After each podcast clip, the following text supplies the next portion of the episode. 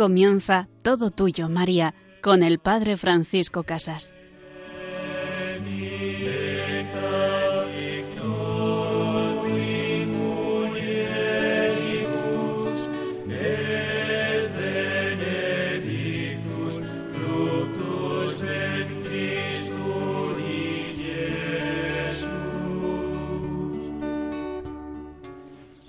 Comenzamos todo tuyo, María. En tus manos ponemos nuestra vida, en tus manos ponemos la vida de nuestras familias, y vamos a recorrer este camino del Santo Rosario como una vía de contemplación. San Juan Pablo II, en su carta apostólica Novo Milenio Ineunte, nos recordaba que la verdadera pedagogía de la santidad la verdadera y propia pedagogía de la santidad es cuando el cristiano contempla a Jesucristo. Es necesario, nos decía él, un cristianismo que se distinga ante todo en el arte de la oración. Mientras en la cultura contemporánea, incluso entre tantas contradicciones, aflora una exigencia de espiritualidad, impulsada también por influjo de otras religiones, es más urgente que nunca que nuestras comunidades cristianas se conviertan en auténticas escuelas de oración. Por eso necesitamos volver de nuevo a recordar esa oración preciosa y contemplativa del Santo Rosario, esa oración que María nos regala y que se extendió al mundo entero por medio de Santo Domingo de Guzmán. Una oración que, como ya decíamos en otros programas, no sólo es repetir oraciones, sino que es contemplar el misterio de Dios, es contemplar cómo el resucitado se quiere hacer presente en nuestras vidas. Es necesaria la espiritualidad y así el hombre se presenta como necesitado de Dios, necesitado de lo trascendente para dar sentido a su vida.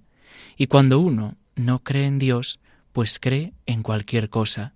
Y por eso nosotros necesitamos como pueblo cristiano, y así nos pedía San Juan Pablo II, ser hombres de oración, una oración que es un diálogo, una oración que es un encuentro personal con Jesucristo vivo.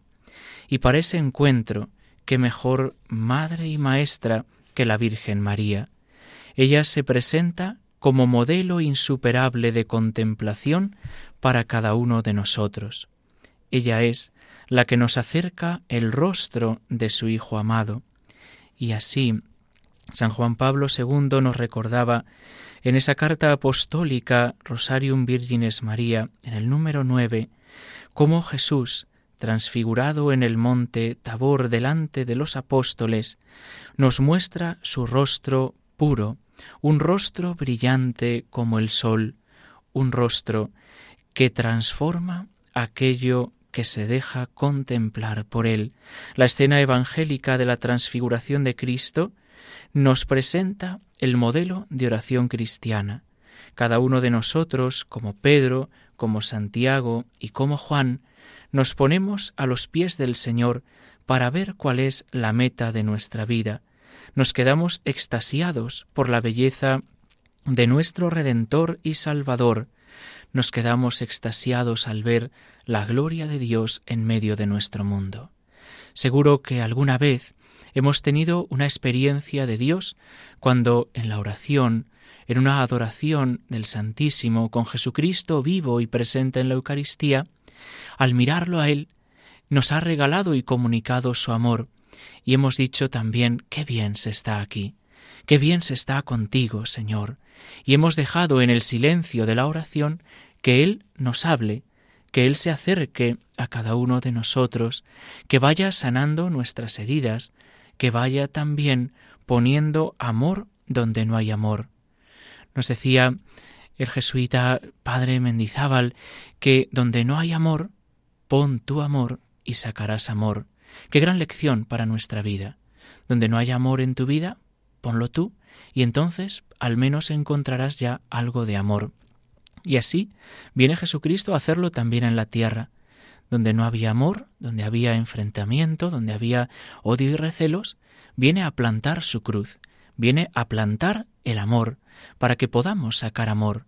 Y así, cuando llegue también a tu vida la tristeza o la desesperanza, puedas buscar la cruz, encontrarte con la cruz, abrazarla y entonces ir sacando un poco de amor. En ese monte Tabor nos queremos quedar, en ese monte Tabor queremos vivir, siempre con el transfigurado. Y así diría Pedro, Señor, vamos a hacer tres tiendas, una para ti, otra para Moisés, otra para Elías, queremos quedarnos aquí.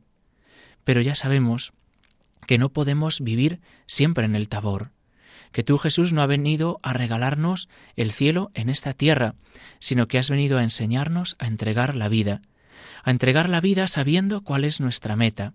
Por eso enciendes nuestro corazón en tu amor, en ese deseo de saber cuál es nuestra casa y hogar, que es el cielo, y una vez que nos lo has mostrado nos dices, ahora vamos a bajar del monte, ahora vamos a Jerusalén, ahora vamos a nuestra vida diaria, y en esa vida diaria, donde encuentras cruz, donde encuentras pasión, donde encuentras dolor, vive desde la experiencia del cielo, vive desde la experiencia del amor que yo te he sembrado en tu vida que yo he puesto y plantado en tu corazón.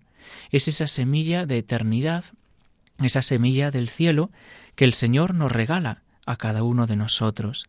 Y Él, como el buen pastor, nos va guiando, nos va cuidando, nos va apacentando, para que, junto a nuestra Madre la Virgen, que podríamos decir con una imagen a lo mejor un poco atrevida, como la mejor jardinera del mundo, quiere cuidarnos como a la flor más bella, ella que con esa corona de rosas nos dirige al corazón de su Hijo, también nos ayuda desde ahí a recibir el amor de Dios. Por eso cuando tengas alguna cruz en tu vida, bien porque nazca de ti mismo, bien porque te la pongan otros, o una cruz que recibas siempre como regalo de Dios, acude a María, invoca a María, pues ella como estrella de la mañana, como reina y madre de nuestra vida, querrá acompañarte, querrá que te quedes a vivir con Jesucristo y con Pedro, Santiago y Juan decirle, Señor, qué bien se está aquí, qué bien se está contigo y a tu lado. Si todavía no has tenido esa experiencia, pídesela al Señor. Ponte a tiro, acércate a la adoración eucarística, acércate a mirarle y cara a cara puedes decirle, Señor, esta es mi vida, ¿Qué puedo hacer por ti? ¿Qué quieres de mí? Y deja que Él hable a tu corazón. Contémplalo. Míralo con los ojos de María y renueva aquel ofrecimiento que nuestra Madre hizo en Belén. Querido Hijo, mis manos para acariciarte, mis labios para besarte, mis ojos para mirarte, y así hacer una ofrenda de toda nuestra vida en las manos de la Virgen, y así contemplar a Jesús. Contemplar que no solo es mirar. Nosotros a veces miramos a Jesús y decimos, mira, qué bonito, qué bien está ahí Jesús. Pero no solo queremos mirar, queremos contemplar y contemplar es un deseo de hacer nuestro. Como María deseamos hacer nuestros a Jesús, hacerle nuestro, traerle a nuestra vida, ponerle en nuestra tierra. Pues así, Madre nuestra, queremos y deseamos descansar con tu Hijo Jesús. Vamos ahora a escuchar una canción donde le vamos a pedir que ella venga a nosotros, que venga y que reine la Madre de Dios siempre en nuestra vida.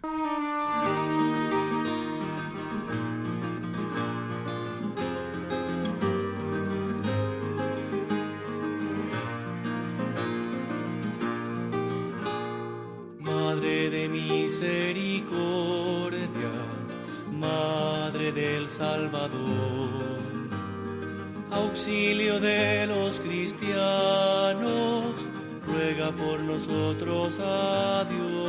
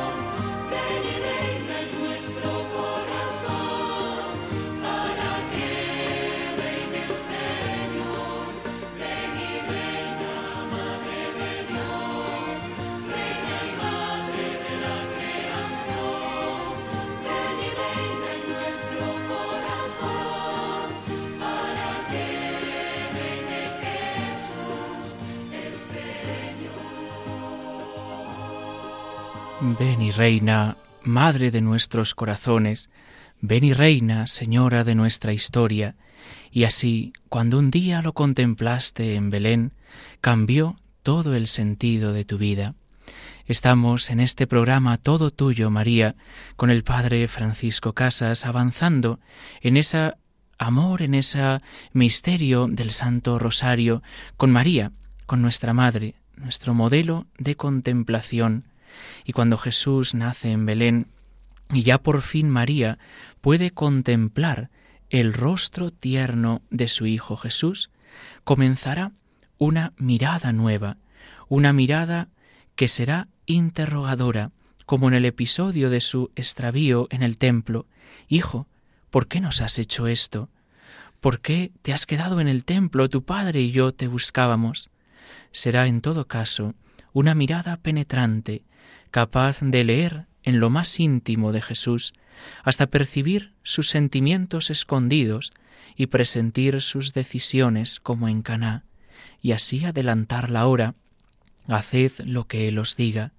María ya sabía que su Hijo nunca nos abandona y que siempre va delante, ayudándonos, ofreciéndose en lo que necesitemos, y por eso se acerca a aquellos esposos y les dice Fiaros de mi Hijo, confiad en Él, y llama a los sirvientes, para que acercándose llenen las tinajas de agua, haced lo que Él os diga. Es esa mirada de María penetrante, esa mirada interrogadora, pero que también será otras veces una mirada dolorida, sobre todo bajo la cruz, donde todavía será, en cierto sentido, la mirada de la parturienta, nos dice San Juan Pablo II, ya que María no se limitará a compartir la pasión y la muerte del unigénito, sino que acogerá al nuevo Hijo en el discípulo predilecto confiado a ella.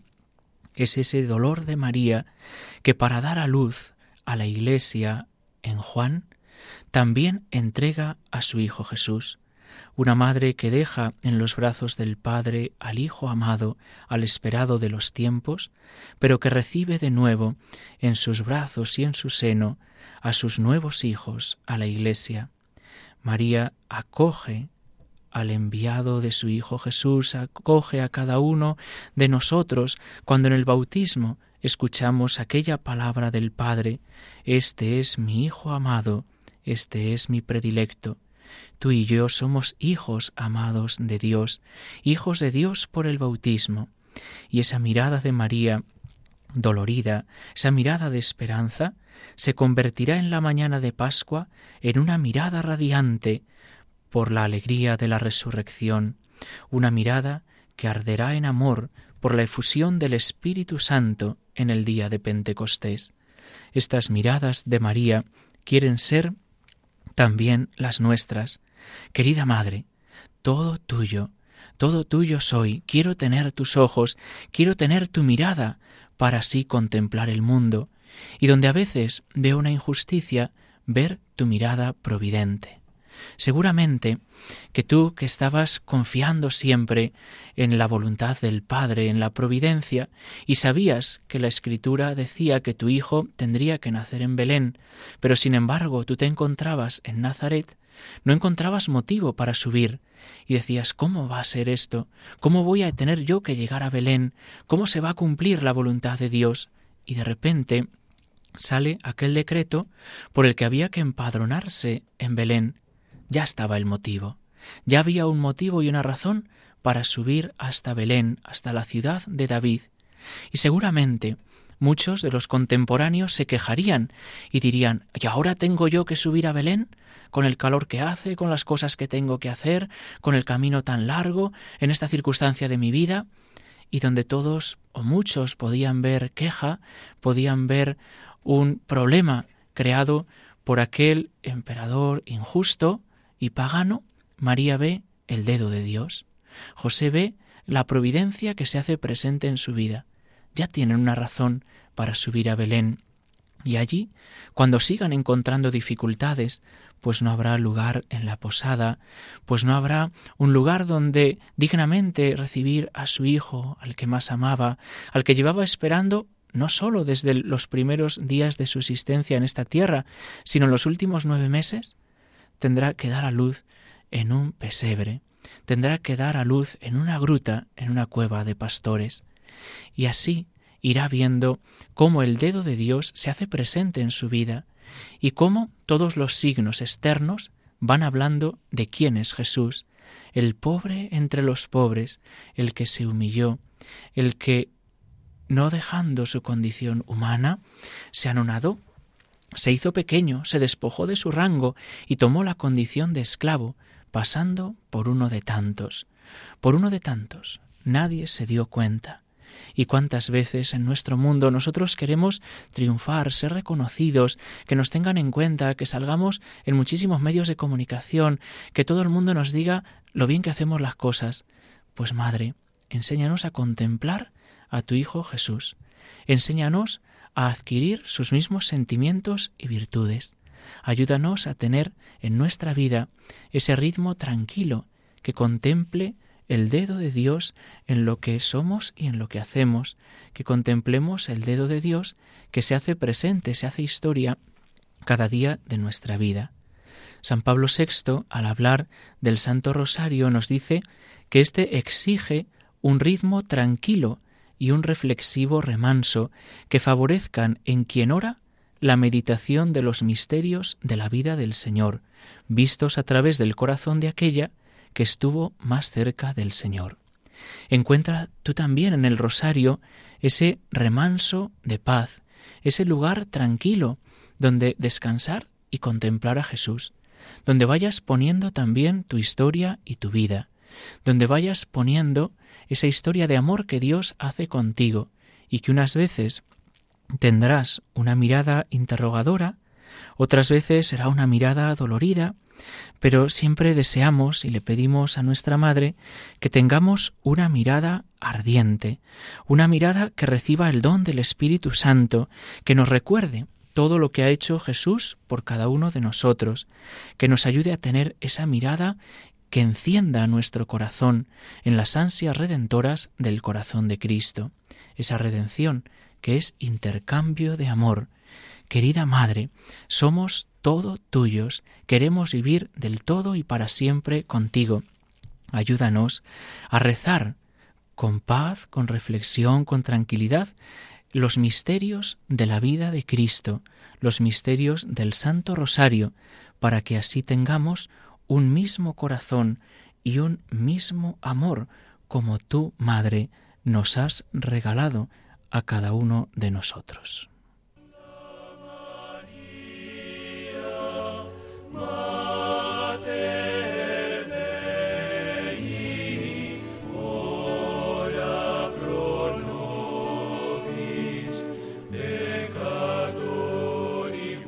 Así concluye Todo Tuyo, María, con el Padre Francisco Casas.